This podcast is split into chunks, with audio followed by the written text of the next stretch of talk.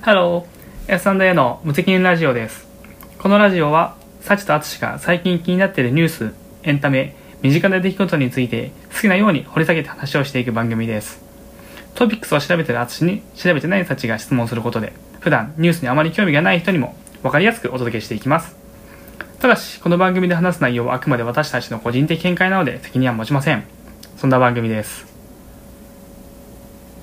ウィすごいスラスラ読んだねノリノリだからねうんなんでノリノリか説明してみてじゃあヘッドホンが進化したからヘッドホン進化しましたすごいねトピックス1個目をぶっ込んできたねそうなんですよあの、まあ IoT 製品と言われるものなんですかね今ソニーのヘッドホンを使ってるんだけどそのソニーのヘッドホンがなんかさっきソニーのヘッドホンで聞こうって思ってヘッドホンつけてうんうん普通に携帯でうんその、あまあ、アプリがあるからうんうんうんうんそのアプリを起動してみたんですようんワイヤレスなんだよねヘッドホンねあワイヤレスですうんうんそうでそポチッと押してみたらなんでかわかんないけどうんなんかアップデート機能がアップデートされたので、うんえーまあ、対応してくれというコメントが出て、うんでその内容があなたのあなたの耳の形に合わせたうん最適な音楽を届け音響うんササウンドをを提供しますみたいなことが書いてあって、うんなんじゃろうと思ってちょっと続けてみたら、うんまずヘッドホンヘッドホンを外しなさいとうんつけたばっかりやねんと思いながら、うんうんヘッドホンを外す、でそしたら正面からの顔の写真を撮られるうんうんでそしでそこからこう音声のガイドで「ゆっくり右を向いてください」うんゆっくり左を向いてください」とか言って横を見て耳を出したし耳を出したタイミングでうんパシャーって写真撮られるの。うんうんうんえみたいなでそれでなんかこうあなたの耳の形はこうですとか出ててうんでこうちょっと角度が違ってたりすると、うんカメラを近づけてくださいとカメラをもう少し少し下に下げてくださいとかすっげえ細かいことを指定されて、うんでカシャーって撮られて、まうんあ、それによってじゃあサウンドがめちゃめちゃ変わったかって言われるとちょっとわからないんだけど、うん少なくともえーまあ今そのソニーの出してるえーとなんて言うんだろうね360度なんちゃらかんちゃらみたいな、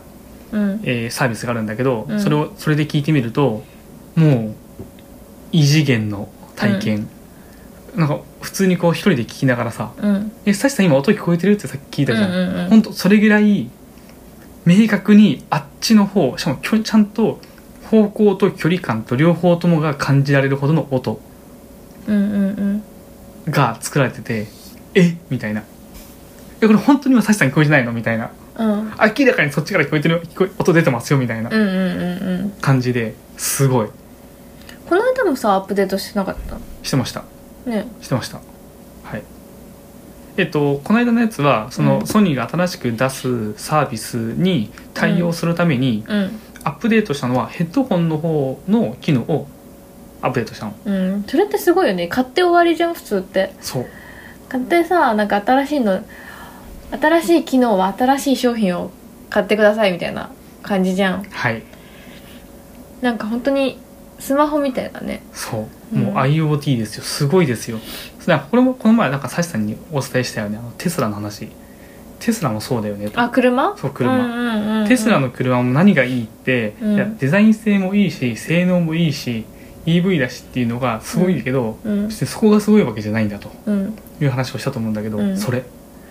本す当ごいによねなんかお得感あるよねすごいよ持ってるものがどんどんどんどんバージョンアップしていくんだもんでも高いんですよ何が元がヘッドホンうんどのぐらいだったかな2万3万3万3万ぐらいだったかなでもこの前なんかあかっこいいなで家電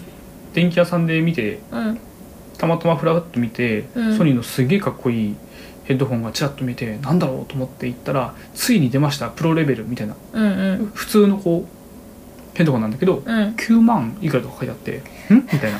あれエアポエアポッツプロだっけエアポッ p プロあれもなんかべべらぼうに高いなと思ったけどソニーはもっと高かった、すげえってなったよ AirPods Pro はなんかあのノイズキャンセルが結構すごいらしいね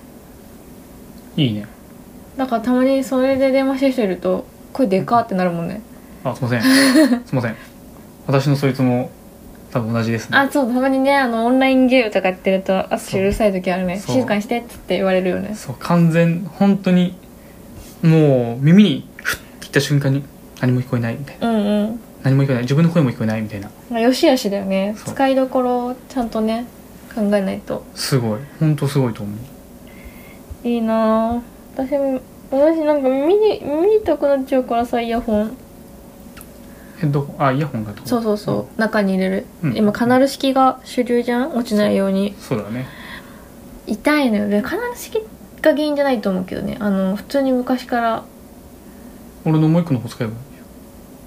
あれも痛くなるい結や局でも耳の中にえいいじゃないよあれあれ使ったことあるあるあるいやでも、うん、あれまあ大きさが違うかこれってやつ何でもね痛いのよなんかすっごいさ子供の頃に使ったなんだろうヘッドホンじゃないけどいやイヤホンなんだけどなんて言えばいいのかな耳にかきかけてこうパカってやつあそうそうそうそうそうそうそうそうはいはいはいうんあれがうん一番なんだろうマシだったあのなんかスポンジみたいなのがついてて耳にこうひっくりか引っ掛けてこうカチャってやつスポンジっていうかもう本当にヘッドホンみたいな、うんうんヘッドホンまでいかないけどもっとミニサイズのでも耳を覆うぐらいの丸いもうた多形分の多分わかるあの上からペトってやつだよねそうくる形くるく形るくる的にはって、まあ、耳のあそうそう縁にこう沿わせながはいはいはいはいはいらくるくるってフィットさせてうんうんだから耳の穴の中には何も入ってない状態だかうらんそれこそノイズキャンセル機能とかは全くないんだけどうんうんうんでも負担が一番少なくてはいはい私あれが良かったんだけどうんでも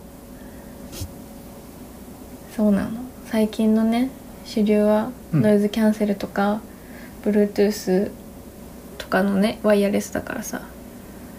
これ知り合いに利用者で使ってる人本うん当これがこれじゃなきゃ嫌だって言ってうんそうなんだよね、うんまあ、最近のその YouTube のさ編集とかねしたりとか Netflix をねこう一緒に見るときは音出せるけどさうんうんどっちかが何かしてるときはイヤホンしてから見続けるからさうんうん耳が痛くて痛くて途中から交互につけるんだけど さ痛いからか そう右耳だけ外して左耳だけ聞いてて左耳が痛くなってきた今度逆にしちゃおうみたいな感じで多分耳にあんま良くないからさじゃあやっぱあれじゃないあのなんだっけ首に引っ掛けてさうん首のここから音が出るやつああもうこのね何も耳には入れずにねそうそうそう首の周りに引っ掛けてこいつから音が出るんだけど外には聞こえないっていうあの不思議なやつ、うんうんうん多分それなりに音漏れはするんだろうけどいいねあれすごいよねそういうのがいいなんか耳めちゃくちゃなんか弱いまあみんな弱いけどさきっと耳なんて使わ 鍛えようがないからさそうだね俺の耳強えんだぜっつって何が強いのか分かんないけ どほらあの冷えてもすぐさ頭痛を引き起こしたりするからさああ私耳やっても、はいはいはいはい秋から春にかけてうんうんできればしてたいそうねずっと使ってるよタイねプ、だからヘッドホンできないあヘッドホンはだから耳当て代わりにしてた時期あるんだけどそうなんか自転車乗ってる時つけらんないじゃんイヤホン音楽聴きながら自転車ね運転したらダメじゃん外の音取り込むとかできるよあ違う違う違う私が言ってんのはそう なんか音楽聴いてるねってピピーって警察官に捕まるのが嫌だから誤解をされないよう捕まにんないでしょ え捕まんないでしょえ捕まるよね今えっとえー道路交通法上ですと、うんまあ良くないとはなってますけれども、うんまあのレッドカードもらうの少なくとも俺は警察官と並走してたけど、うん一回チャリで何も言われないよあれそうなのうんまああの決しておすすめするわけじゃないけれどもうん事故起きてるしねいっぱいイヤホンのせいでそうだねなんか使い方だよね、うん俺はつかあのイヤホンそれこそまたソニーで使うんだけど、んイヤーデュオってやつはうんえっと耳の穴がまるっともう見えてるのようんだからが外気を外気の音がずっと聞こえてる状態、うんうんうんで自分のえっ、とイヤホンからも音が聞こえてるっていう、両方とももうノイズキャンセルの正反対うん全部ノイズゲットしますみたいなうんやつを使ってるから、うん外の音は全部聞こえてるみたいなやつででもそれはさ適切な音量でやってるからでしょ自分があとね大きくならないね音がそんな、あそうなんうだんそもそもそんなに大きい音にならないから本当に聞き流すズンズンズ BGM ンズンなんないんだなんで全然なんないでただもちろんあの外外の音を止めれば自分の指で止めれば、うんうんうんうんあのそれなりの音になるんだけど基本的にはあの外の音を常に聞くっていうのがコンセプトだから、うんそんなべらぼうに大きい音の音にはならないかな。うんまあ、とかっていう適切な使い方をすればあの、まあ、本当におすすめはしないけれども別にチャリ乗りながらそれ聞いてでも危なくはないと思うあそうなんだ法律でじゃあ罰せられるのかと思ってた、どうなんでしょうねそれで罰金とかっていうのはもしかしたら行き過ぎたらあんだかもしれないけどそれが事例として出てることは聞いたことはないななんかあの並走とかさ信号無視とかさ二人乗りとかと同じくくりだと思ってた私二人乗りは罰せられないでしょレッドカードもらう、うんだから同じそういうまあ信号無視はちょっと重たいけどうんうんまあ信号無視もなんか同じようなもんだと思うんだけどなチャリとかだったら二人乗りも信号無視も音楽聴いてるのも同じような感じじゃないただ音楽聴いてるのは多分何も言われないと思うあ本当だ違反ではないほうまあそんな感じですかま2015年の6月に道路交通法が改正されてあはい14歳以上の運転者ね自転車のはいが14種類の危険行為について3年間のうちに2回摘発されると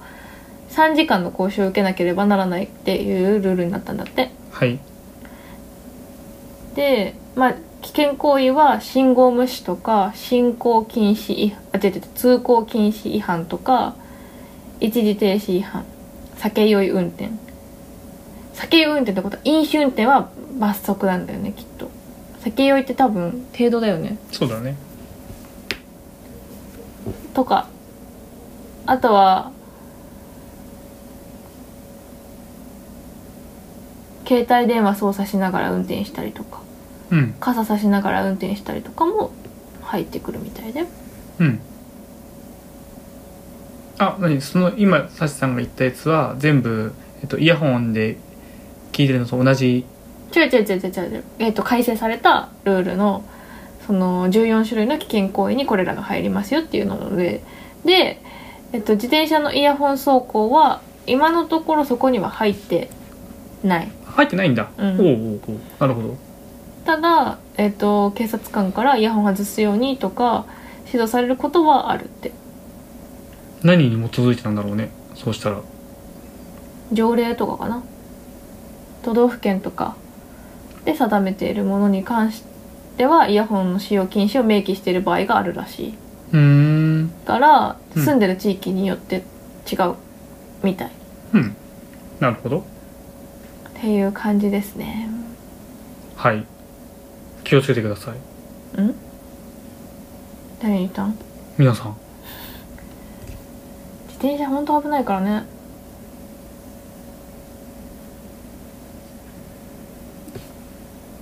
うーん自転車もね免許証方式にすればいいのにね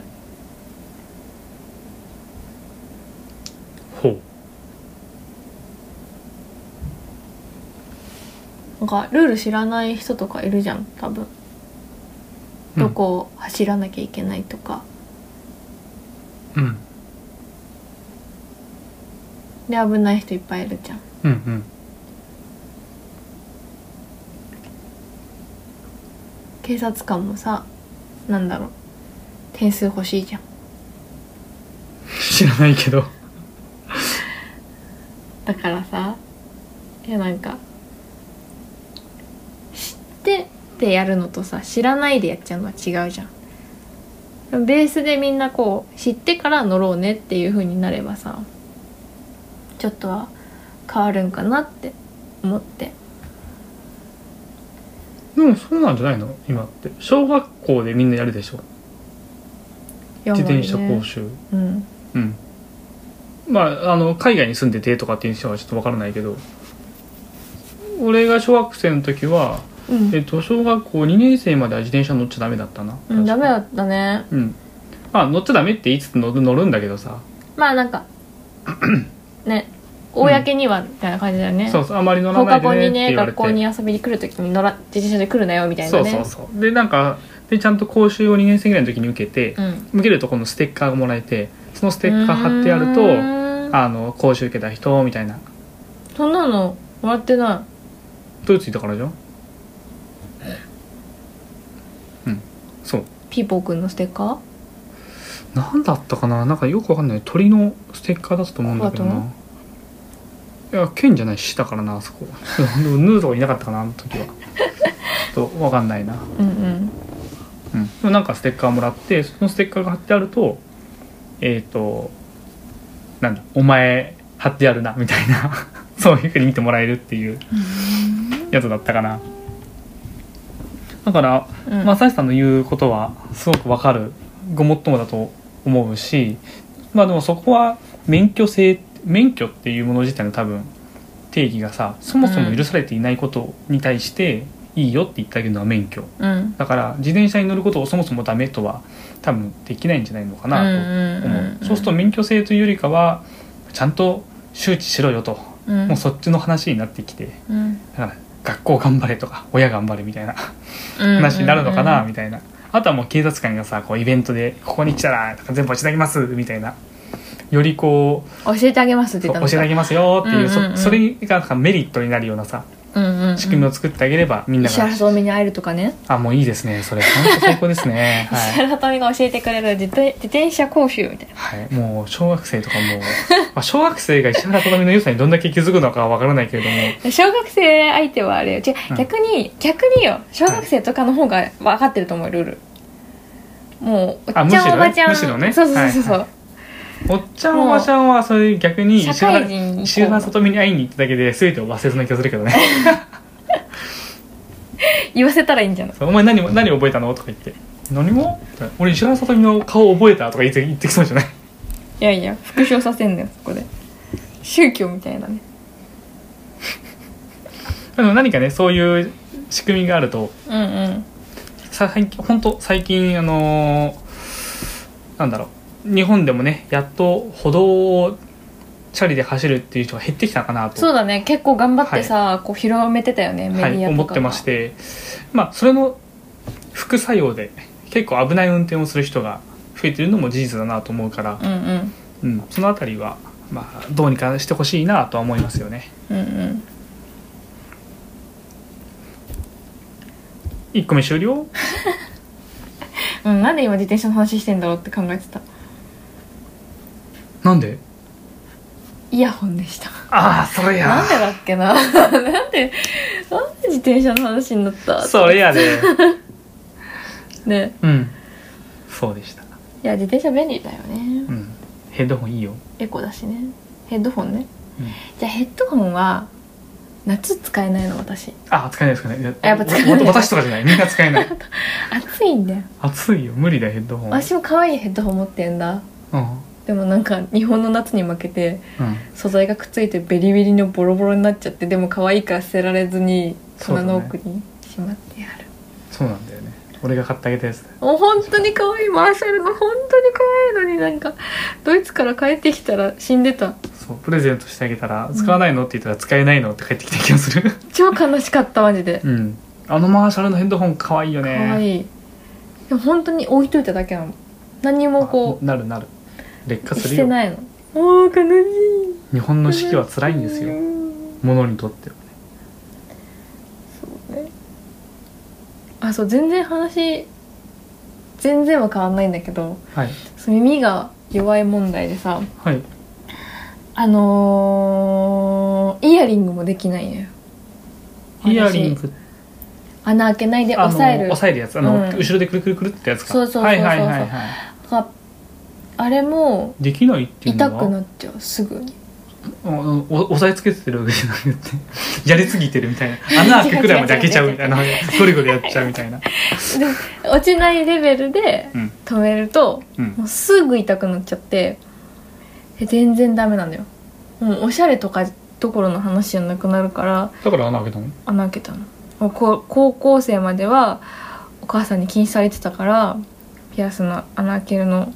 クソドイツにいた頃子供の頃だったら開けられてたのにと思ったんだけど 我慢してもう高校を卒業して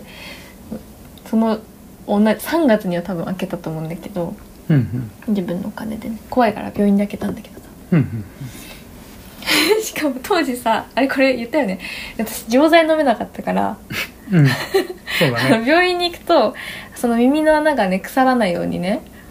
抗生まあ物質、か化膿しないようにそうそうそうそうですちゃんと言うとそうですあの抗生物質出してくれるんだけどあのその時に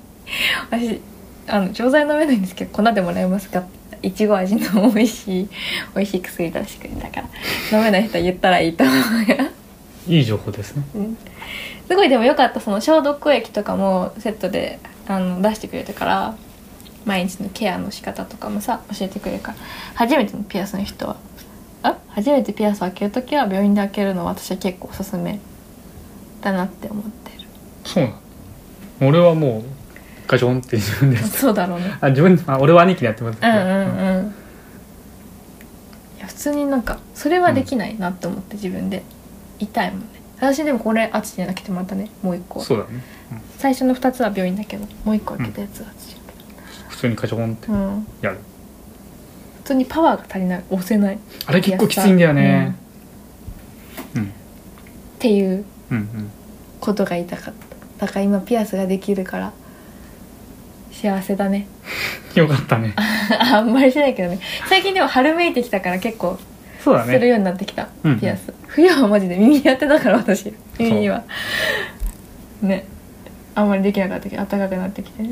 明日は暖かいらしいからねいいですね散歩に行きたいね明日だったらね今は金曜日だからねそうそう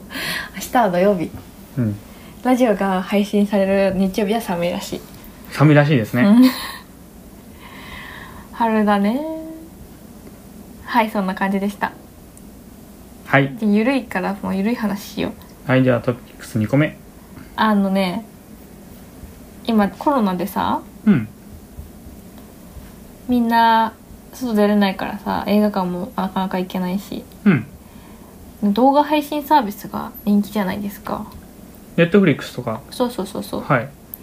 あれのなんか定額制動画配信タイトルの視聴者数ランキングが発表されたんですよ定額制動画配信サービスっていうのはいわゆるネットフリックスとか多分ね アマゾンプライムと Amazon プラか、はいそうそうそうのなんはかい全部のそのサービスの中でうん何が視聴されてるかっていうランキングを出したらしいのねはいそれの1位何だと思いますか 答え知ってるね答えだってもう書いてあるもんトピックスのとこ に呪術廻戦ねそうびっくりじゃない呪術廻戦なんて、まあ、いつからいつの計測なのかわからないんだけどそうだねそそんなにあ2月だな1月30から2月26だわそれは呪術廻戦だわああなるほどね、うんそうだねそれはそうだね鬼滅とかじゃないよねうんしかもこれ別にさうんなんかアニメランキングじゃないんだけどうん1位が呪術言えないわ呪術廻戦ではい2位が「鬼滅の刃で」はい3位が「進撃の巨人」ではい4位がやそ「約束のネバーランドはい」 5位が「転スラ」転生したらスライムだったけん、はい6位が「ドクターストーンはい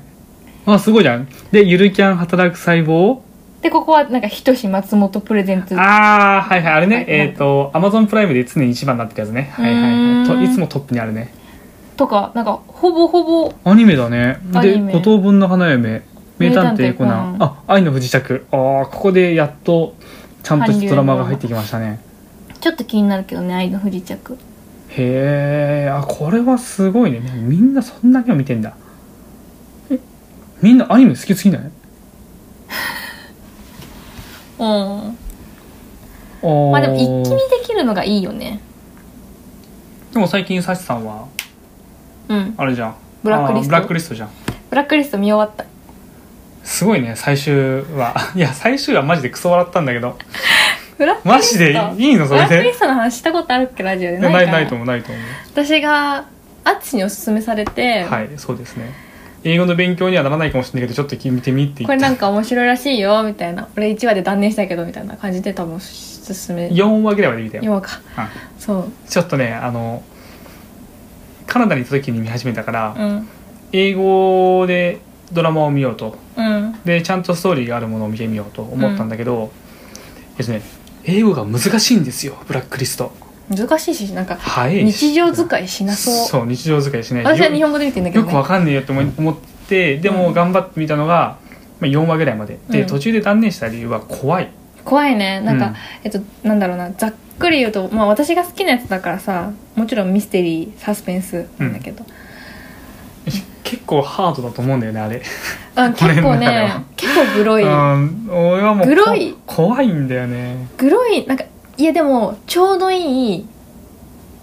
ちょうどいいレベルだな、私グロすぎるの苦手なのねなんでそんな描写見なきゃいけないのって思うレベルのやつは見ないんだけどだからゾンビ映画とかもちょっと気持ち悪くて、でも手首とかあいつら切ってくるじゃんあでもなんかちょうどそのシーンはないとかってことうんなんかうまくいやいやいやもちろん大前提なかなかなかなかグロい話は出てくるんだけど描写としては耐えられる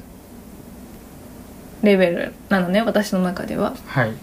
金田一少年の事件簿ぐらいよそれはちょっと嘘かないやでも俺金田一怖いって思う怖いよねうん怖い怖い金田一怖い私のよ妹もうんコナンは見れるけど金田一は見れないみたいな、うん金田一怖い怖いよ ねうん俺ホラーとかサスペンスとかこ怖くて見ないからでも私が見てると一緒に見ちゃうよねうんだから怖いもの見たさってやつだけどほんとにそれ はでもやっぱ見たくないねうんうんそうあなたの番ですのがよっぽど怖いよ俺怖いよ怖いよね、あなんかあれはホラーって感じじゃん私はホラーは嫌いなのサスペンスは好きなの解決するからねうんうん解決するというかなんか説明がつくようにしないといけないじゃんうんまあそれはサそうスペンスは回収するじゃんちゃんとねあホラーは何もわからないまま終わっても成り立つものじゃんうんうんあれがすごいい嫌なんだけど、そうだねそうそんなねブラックリストにハマって今第7シリーズが言ってやりだよ第7シリーズで1シーズン1シーズン何番あるんだっけ1シーズン20何話あって1個多分1時間ドラマなのね、うん向こうでで CM がないから45分ぐらい、うん1話うん 長っ、うん、それはだから7クール分やったんでしょそのナクールはでもコロナの影響ではい最終話が撮影できんくてはいなんかいやマジでさっき見たけどすごかったねアメコミみたいなアニメ何 CG だよねうん CG を使って突然その実写のめっちゃダークなんだよダークサスペンスなんだけど急になんかアメコミになってバットマン登場するんじゃないかみたいな感じだ ったよでも本当なんか一旦終わらせようっていう熱意を感じられて面白かったけどそうでそれもあってなのか19話とかで終わったよちょっと短い確かそんなぐらいで終わってうんうんでもまだ終わらないねありゃいやすごいよなんかなんだ裏社会のドンがうん FBI に出頭してくるところから話が始まるみたいなそうです感じなねんだよねそうですねでその裏社会のドンだからもう犯罪者いっぱい知ってるいっぱい提供できるよいっぱいあなたたち逮捕できるよだから私と手を組みませんかみたいな感じのところから話が始まって、司法取引みたいなやつもんですねそうそうそうそうあでなんかもういろんな本当にあらゆる犯罪者の話が1話に1人出てくるみたいなれはうんうんでそのなんか一話一話その昨日あちアンパンマンスタイルで あの、うんちゃんと解決していきながらうんうんうんその一話のでに主人公というかん犯罪者は捕まえたりとかうん殺しちゃったりとかうんしながらでもずっとストーリーは別のストーリーは続いてるみたいな。なんでこの人は出頭してきたのかみたいなところからうんうんずーっと話が続いて7クールが終わってもまだ終わらないのうんずーっとつながってんだすごいじゃんすごいよねでもサシさんは次多分ゲームをするんですよとくいやなんかねまあ見ないかもしれないけど見ない気がしてるよ、うんやっぱその完結してくれるのが見やすいよねそう1話で完結してくれるから止め時がわかるのよねうんうんうんあちょっとこの話終わったらじゃあご飯作ろうかなとかうんうんできるんだけどつながってしまうとつながってしまうからねあいつはうーんちょっとなんかね飽きちゃうんだよねなんか映画も好きじゃないのよ2時間この話した気がする名前、そうだ、ね、 2時間の中の起承転結は長すぎるの私に はねなんかはい30分とか40分とか1時間の中の起承転結は耐えられるからそれを繰り返してみたいのはいそうなんですねそうなんですはいなので長いものはなんか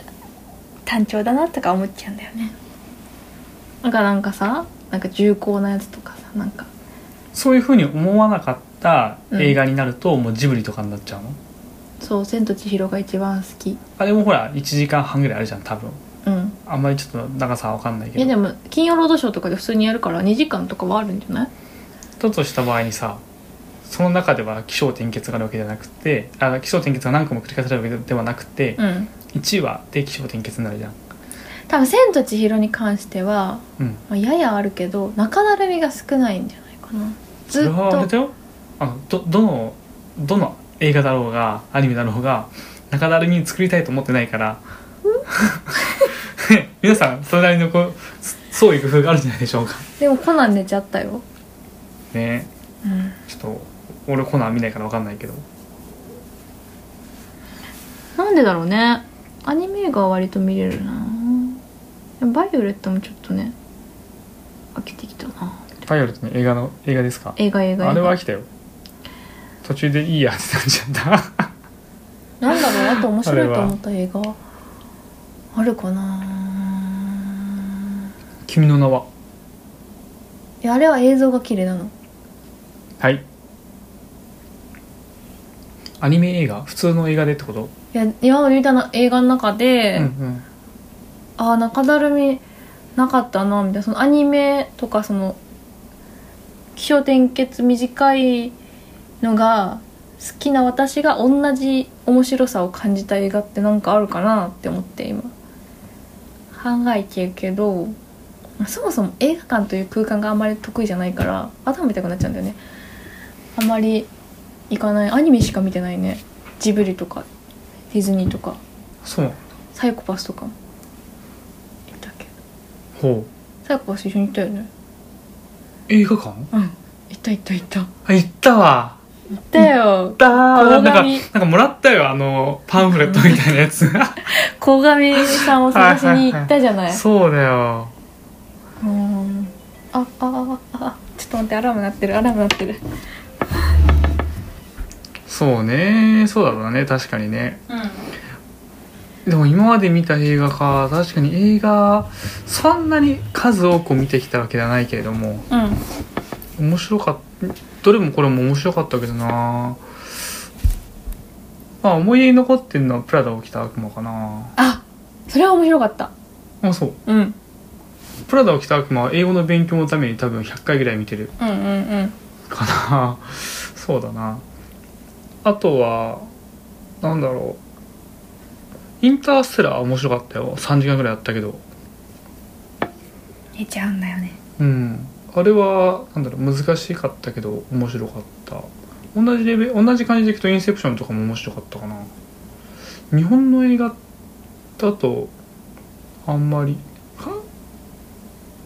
かかなり昔になっちゃうかなそれこそあのちょっと残念なお話だけどうんあの竹内優子さんが出てた「あの恋人」か小指「恋人」本最後の最後の本屋だっけあれ本屋さんなんだっけ今井に行きますじゃなくて違う違う今井に行きますめっちゃ面白かった本が映画は記憶は見たのかな私でも思ったけど、うん2時間サスペンスとかは見れるからやうんっぱなんか考えながら見れればいいのあかも、天国の本屋恋人ですねうん、知らないわこれとかすごい良かったなって思いますねうんうんうんあいや日本映画はあれですよあのもっくんのやつですよ送り人送り人見てないなあれは本当に良い映画でしたねなんかさあれもヒューマンドラマうんうんとかラブストーリーとかドキュメンタリーとかうん苦手なのあれですかじゃあ実写版の「ルローニケンシン」 とか「銀魂」とか結局アニメかみたいな実写版だけとどかだアニかメかみたいらなあれは面白かったよあのマスカレードホテルああはいはいはいなるほどとねか、うんうんそのそういうのも大丈夫あの、うん詐欺師系とかうのんコンフィデンスマンとかねそううんうんどっちも長澤まさみだけどとかそういうのも見れるうんなんか結局すっきりしないのは嫌いなのかもねそのなんかいつも出してごめんなさいなんだけど世界中とか うんいやなんかこの最初の5分で終わってたよ話みたいひどっ ひどっマジか ななっちゃうのよあいやごめんおえみたいなっはいていうなんかおすすめの映画があったら教えてくださいそうですね多分俺もサシさんも見る映画が偏ってるから、飾ってるだけうん、見始何めかあったらた欲らしい面です白いねかもしれんのだけどね俺がサシさんにおすすめする映画うはんことごとく見てくれないし見て一緒に見ようって言ってみたら大体寝ちゃうんだけどどういうことなんだろうね秒速要素午天中あれ見た見てないあれは あれ私がさ誘ってみたやつ私しか見てなかったポッピン Q だポッピン Q ねポッピン Q 結局見なかったもんサチさんもうしかなんかさ期間限定配信みたいな感じだったよねあそうなんだ確かポッピン Q もそうだしさなんだっけサチさんがこれ見てみようとか言ってなきゃあのひ引きしのやつあーあれもなんかサさシさんが「なんかこれ見よ見てみようよ」とか言って「あいいねいいね」って言って見てみて10分ぐらい寝てたと思うんだよねあれえでもちゃんとふわっと聞いてたよだってあれはさ、もうだってさ声優の段階で犯人分かってたよはい、まあ、そういうのもありますよねと はいはいじゃあそんな感じで動画配信ランキングの1位は「呪術廻戦」でしたと今日配信だね金曜日だからね配信だはい、配信じゃないえっ、と放送か放送です夜うんリアルタイムで見たことないけんね NEXT NEXT はトピック3個目じゃあワクチンの話するワクチンどっちですか偽造ワクチン偽造ワクチンの方行きますかいやでも偽造ワクチンの方はね別に本当なんてこともなくてあそうなんだけだけだようーんうん、あの南アフリカえっ、とソースこれはでも T- TBC ニュースになってるなえっ、と BBC とかでも出てたんだけどえっ、と南アフリカにある、うんえー北東部ハウテン州ジャーミストンというところにの倉庫にえっ、とあなんだっけえっ、とアストラゼネカだったかなちょっとごめんそそこはちょっと置いといてください、うんまあ、どこかのえーどこか社の作っうんどこか社が作ったよと言ってい言っている、えーワクチン2400回分が置いてあったらしいうんだけどそれが実は偽造だった嘘だったっていううーん偽物のワクチンだったとうんうんいうことですねで、えーその偽物のワクチン2400回分、うんまあ、使われたとは書いてないんだけど、うんまあ、それが見つかったよとうんでその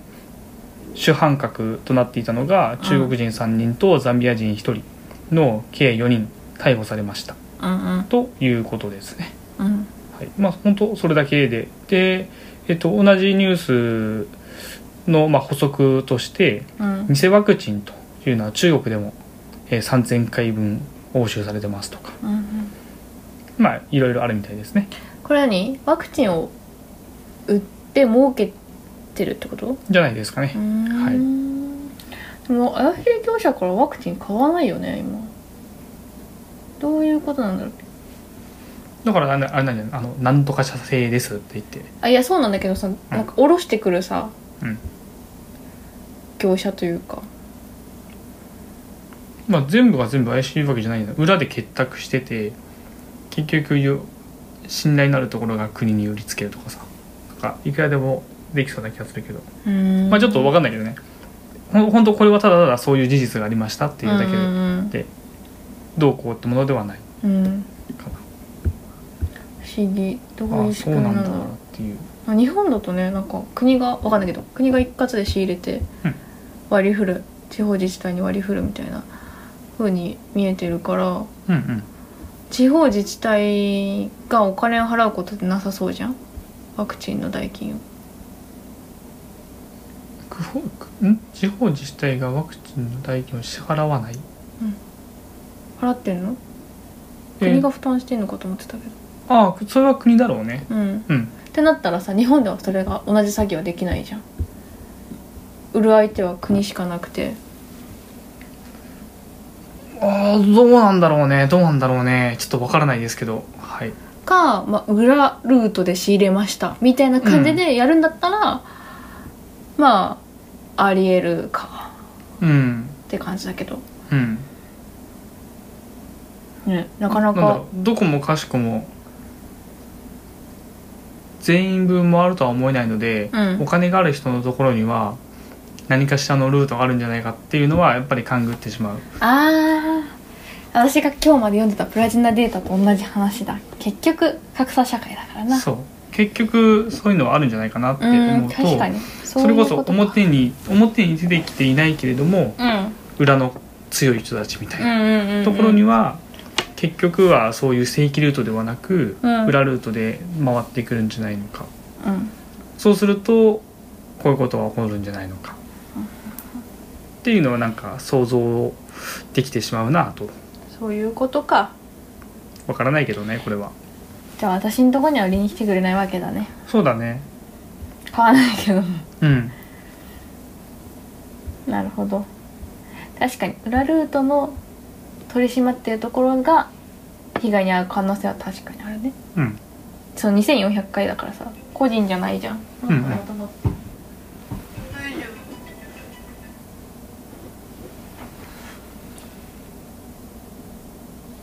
うんうん分かった OK はーいワクチンいつなんだろうね年末ぐらいに言ってたらいいねうんもう今年諦めてるけどそうだねぜひ今年今年中にできたらいいねねまずだって今年間に合わんかったらまた冬にね流行っちゃうよね流行っちゃうねこの感じだと、うん問答無用で流行ったじゃん冬そうだねもう、うんなんかまあでもあれじゃないさすがに今年の冬だったらさもうちょっとこ対う策する寒くしないような換気とかさいろいろでいいんじゃないの、うん常にこう何えっ、とい陰圧にできるようなさ装置を作ってみたりとかあるんじゃないのかなとか、寒くなっちゃったなるほどえまあこのまま迎えるのはねちょっとアホだよねえまあ、やめてほしいです ねオリンピックはどうするんですかね何も言いませんわからなすぎるのでオリンピックに関しては何もわかりませんって感じだな本当にかたくなにさやる気だよね国はまあやらないとは言えないよね今ね言えないでもやるとも言ってないからね森さんは言ってたよなき人ねや めてよでもさなんかあれ名前忘れちゃった今の誰橋本聖子あそうそうそうそうそう、うんもうそうだしさ菅さんもそうだしさ大変だね急に責任のある仕事に就かなき本ゃ当いだよけなくてねさ、でもやっぱさそのそれこそ森さんもそうだし安倍さんもそうだけどやっぱ二人とも絶対的な力があったよあったねだからこそそれを引き継ぐ人っていうのはねすごい大変だよね大変期待値がさ、そもそも高い状態から入るしさだよねちょっとでもなんかあったらさすぐねなんでこいつになったんだみたいな感じになっちゃうしねうんそこは周りの人が助けてあげよそうなんだよねなんかブレーンいるはずなのにねまあいいやうはーいあとなんだ今日4つ目今日なんかマークしとくの忘れちゃった金曜ロードショーの話するじゃん、金曜ロードショー金曜ロードショーの話どうねした金曜ロードショーの話はただただ今日話あすのるや面白い面白いというか、あうあんそうなんだっていううん金曜ロードショーってうんよく聞くと思うんだけどうん文字ではあまり見たことがなかったなかったのよ俺、ういんやどういうことなんだろうと思ったら今はえーっとこれねあそうそう今はえっ、とじゃあ何回目何第何期なのかなと思ったんだけどちょっと、えーその辺は置いといて、うん今は金曜が漢字労働がカタカナうん章が、えーアルファベットかあの英語だよね英語になってるんですよ見せるみたいな、はいショーだはいなんですねうんでそれが次変わりますとうんいうことですうんで今回変わるものはうんはいこんな感じです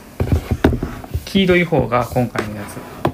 金曜が漢字で、うんロードショーが全部カタカナうんうんでこの形というのは初代うんうん35年前1985年に作られたうん一番最初の初代ロゴとほぼほぼ一緒うんこの「ド」のところの点々が目になってるうんだけうんということで、えー、と新しいロゴに変わりますということですねはい、えそもそもさはい、でそのショーの方のさ金曜ロードショーがどんな意味があるのさジェスチャーやめてラジオだかあらさあわからないでごアざメいリカンますなリアクションしてるけど見えないかわらからないでございますよなどんな意味があるのかって言われてもねパクロミさんがさ司会やってるのに MC やってるあそうなんだうんちなみにですね金曜ロードショーっていろんなパターンがあるんですよは例えば金曜特別ローロードショーとかさこういうのがあったりですねあうんその違いは特別ロードショーなんですよあこの人浅いぞうんとかほらこういうそのれもあ今ってのだようんいやこれ今ねあのちょっとロゴが違うのこれってこれはねえー、ああついてこれ第2世代だよ本当だだからこれは2個前のやつなのかななんかねすごいポップなパックマンみたいなうん色になってたりとかうんしますね、うんこれにどういう意味があってそのショーになったのかわかんないんだけど、うんはい、今回のやつは原点回帰というのを、だってもうさはい、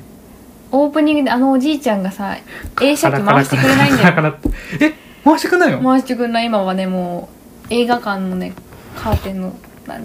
映画館に垂れ幕がかかってるみたいな、うんでなんかモンスターみたいなのがいっぱい映モ画ンスター見てるみたいな感じだった気がする、なんか映画館みたいな感じ本当に、うん、もうそうそうそう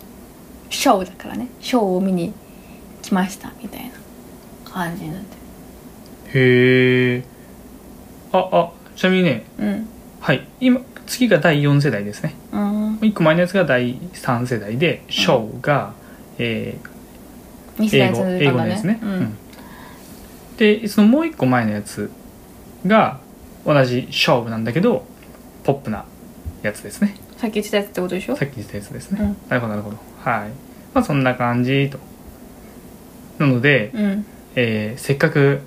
金色金曜ロードショーのうんロゴが変わるのでということで、うんうんえーしょっぱなジブリ作品を2週連続でやっていただき足りないでししょうよ2週じゃょ、はい、2週です足りないでしょうよだってさ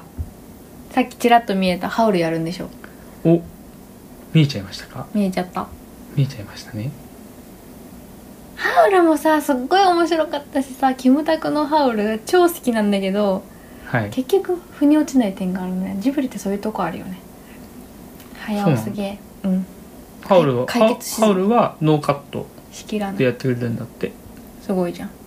いや本当にたまにさコナンの映画とかもやってくれるじゃん金曜ロードショーうんうんうんカットされちゃうんだよね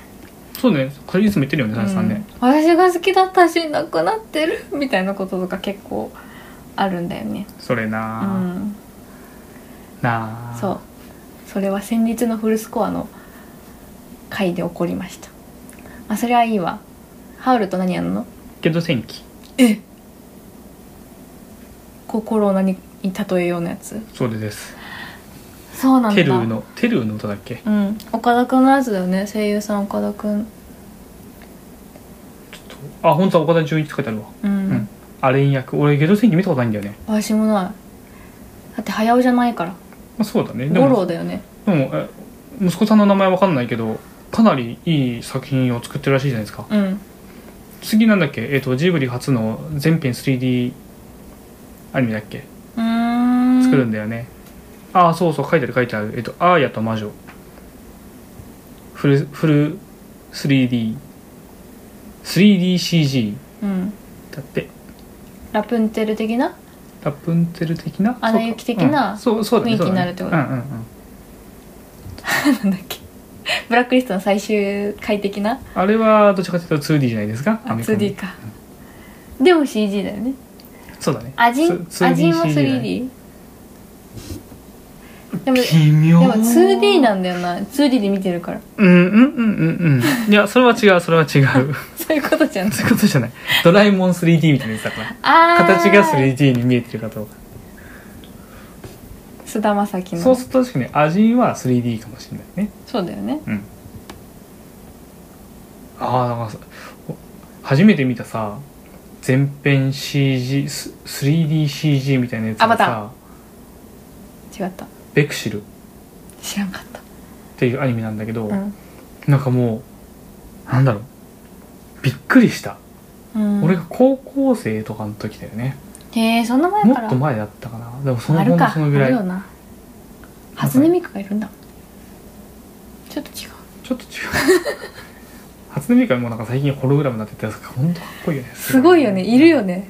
あれ存在してる4日後にミクちゃんの日じゃないですか3月9日はいなんかあんのあのミクフェス今年できないんだよね多分ねえでもやってんだアリーナでネギ持ってみんなでそうネギ持ってポッピポッピポッピポーってやってんのねえ子さ ん子さんの人だかそうだねまあワールド・イズ・マインとかね、うんメルトとかねら、うん、その辺からで すねはいそれを子さんと言ってくれればまあそうかもしれない子さんだよもっともっと前かもしれないけど知ってる人はわしわかんないんだよな初音ミク苦手だったしな昔最近すごいナチュラルになったけどねそう昔はハなんイか、ムも、うんも苦手だった昔へえもうなんか機械機械怖いみたい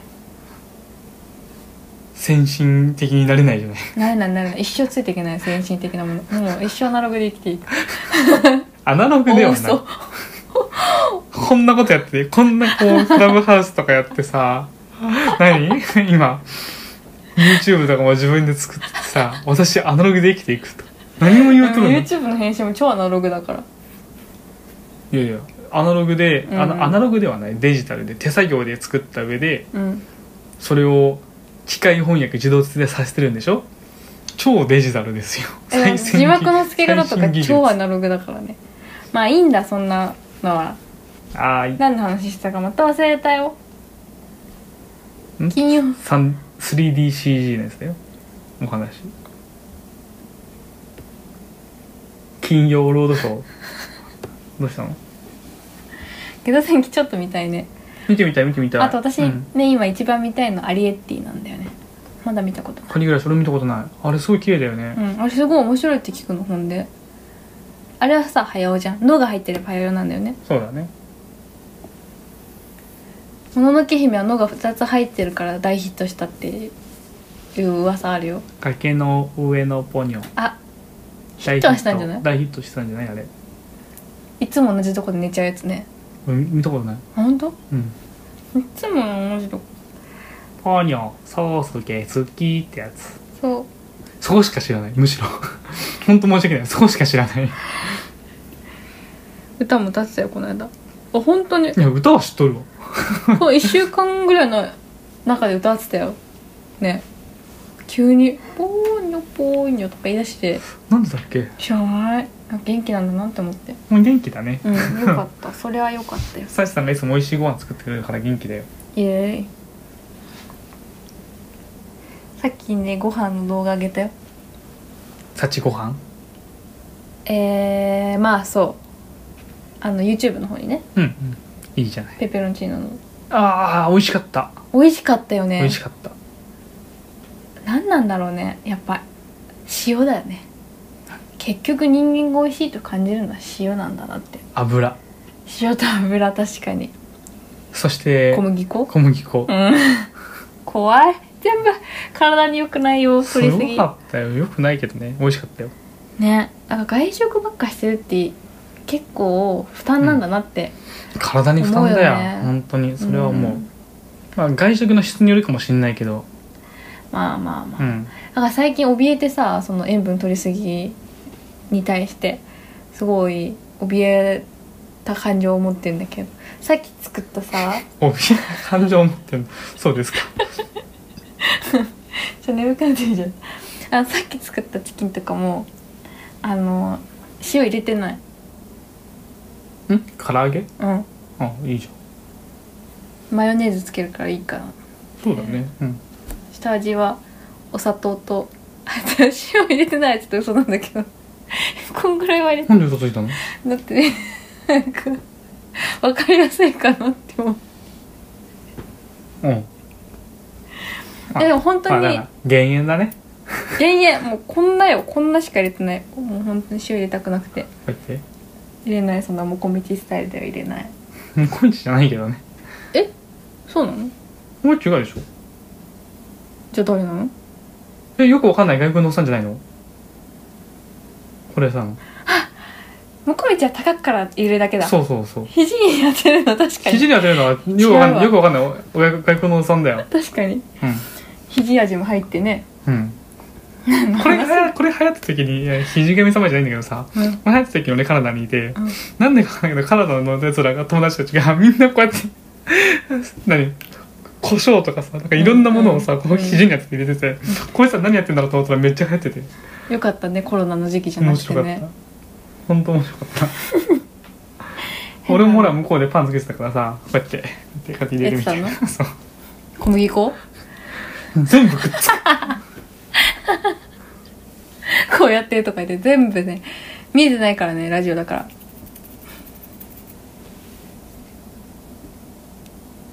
うどうするラスイチ行く終わりにするあ本当だどっちでもいいよえー、サウナの話していいよじゃあこれあんま面白くないんだよねあなんで入れたののーじゃあ分かった北欧の話しなよこれはですね3月4日なので、えー木違曜う日にみでたすいなねトピックスの話するみたい、あの日本のサウナ実態調査というものを、うんえー一般社団法人日本サウナ温冷浴総合研究所うんが出しました、なんでってあの3月7日がサウナサウのナの日日ということでしてなんかこうねそういう統計をうんその辺の近くで出すところをしてるらしいんですね、うんはいでこれによりますとあこのコロナ禍うんでサウナっていうものに対してのみんなの興味はどう変わってるのかっていうのが今回は如実に出たんじゃないのかとあそういうことということで、うんえっ、とちょっといろいろ調べてたらこれが出てきましたうんということですねで最近サウナブームって言われてるじゃないですかあ淳は思ったのこのコロナ禍でみんなの興味が変わってきてるっていうのはあ俺が思ったもの、うんそうで思ってたら本当にそこの人たちも、えー、とこの教会の人たちもそうやって同じようなことを言ってたうんで、まあ、どう変わったのかっていうのを、うんえー、と出そう出してるんだけれども、うんえー、と結果的にはサウナブームサウナブームって言われてるけどうんコロナの影響で、えー、とサウナへの客足は減ってますと、うんうんまあそうだよねはい、いうことですねう。んはい、で、えっとまあ、そんなにあ、ね、結果をいろいろ見たんだけどそんなに面白い結果じゃなくってうんその温冷浴と言われるものが最近そのサウナーたちに流行ってるサウナに入る水風呂にあ入る整うそう、えっと外気浴みたいなこのこのサイクルを使うことサイクルを回すことを温冷浴というらしいんですね。うんでこの温冷浴っていういうこのサイクルを、えー知ってる人や実施してる人やってない人みたいなうんこの3つのカテゴリーかけるうんどれぐらいサウナにのに頻度で行くかっていうう、んうんうんその、えークロスの集計をして、うんまあ、どういう傾向があるのかっていうのを見せてますとうんいうところでで行ってるただよく行く人はその温冷浴っていうサイクルを知ってるうちよくやってますうん知らない人はそういう傾向はあまりないですうんって言ってるだけえどどういう傾向知らない人はあまりあサウナサウナにあまり行かない人は、うんそ知のら温な冷い浴というのをあまり知らないし、ああまり実践もしていません、うんうん逆に知っている人あ、うんよよく行く人は、うんえーそういうのも知ってますしそういう、えー、温冷浴もを実自分では実施しているうんっていう傾向が見えましたうんあそうですかそりゃそうでしょうねはい本当にああそうですかっていう結果が出ててああそうですかっていう感じですね、これは結果としてなんかサウナかなにね興味なかったらそんなことうん調べもしないしさはいそうなんですでななんか面白い結果が出るのかなと思っうんたうの、んそのコロナとかもあってうんうんでも増えてますとかさ、うんなんかこう予想を反する、えー結果が出てくるのまあかな流行ってるとしね思サウナねそう思ったらああそうでもねえなっていうなんか、うんふ普通のことが書いてあって、うん普通だなとなりましたと。うんでもやっぱりサウナは流行ってるなってうんいうのは個人的には思っててうんあの若者たちうんその世代世代が若干若返ってるかなとは思ううんうんうんかな、や確かやっぱになんか周りの人おたちじ見さんててのものもみたいなねイメージあるもんねそそううそうそうがやっぱおしゃれになってる、んうんうんおしゃれになってるし若者たちがえっ、とまあグループでもしくは少人数で、うんおっさんが一人でではなくうん若者たちがグループで、うんっていう方に移ってるなとは感じるかな、娯楽の一つになってるよねうんうん、おじさんって何歳だっけ43歳から43歳うんですね、うんまあ、そんな風なの感じましたで北欧はそうですねめっちゃいいよそう茶道はい茶道っていうもともとドラマ連ドラやってたってこともそうですともと連ドラやってたドラマがこの間のバレンタインデーに特別ドラマみたいな感じでまたテレビでやっててそれを私たちは TVer で見てそのドラマの中の主な舞台が上野にある北欧っていうサウナカプセルホテルカプセルホテル、まあ、サウナかかサウナ付きカプセルホテルうんうんうんはいで今コロナの影響で完全予約制あ完全じゃないのか完全予約完全制でした完全予約制になっててその TVer を見ながらね淳はその場で予約をし2日後には行ってみるみたいなねことをして、ずっと行きたかったのうん近いしうんでずっと行きたいな行きたいなと思ってうんただやっぱ混んでんだよねその完全予約制になってしまったがために結構行きたいタイミングで見るとうん空いてないことが多くて結局そのすぐ予約してすぐ行きましたって言ったのもさうん日曜日の夜が9時からとかじゃん そうもうそりゃしかうんもその時もなんか空いてる人数が2人とかでギリギリ滑り込んだみたいな感じだった、うんうんうんだからそうそう行けるもちろんこうね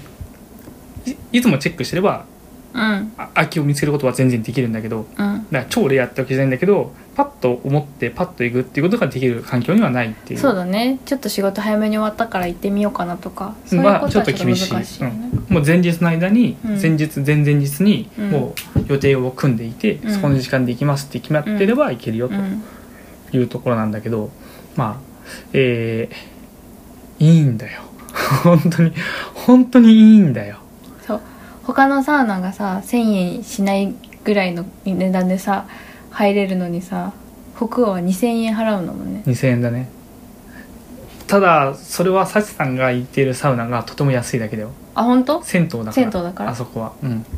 大えみ体、んなじゃあね、ロックスのあれみたいな感じなの後楽園のとか例えば俺がスーパー行ってるニューウーィング、うんえっと、錦糸町のニューウィングはうん2時間1800円あそうなんだだねで北欧は3時間でうん2000円、だって落語とかも高いもんね3,000円は超えるね高いね高いで俺が初めてなんだろうアウフグースを受けた、うんえー横浜のスカイスパうんあそこ俺泊まりで行っちゃったからなんともえっ、とどどれぐらいまでのコスパがいいのかわからないんだけどうん泊まりだといつもいついつまででも入れるのようんだからその時間制限とか気にしてなかったんだけどうんスカイスパは普通に行こうとするとうんえー、2500円うんうんうんだね5時間で2500円うん高いうん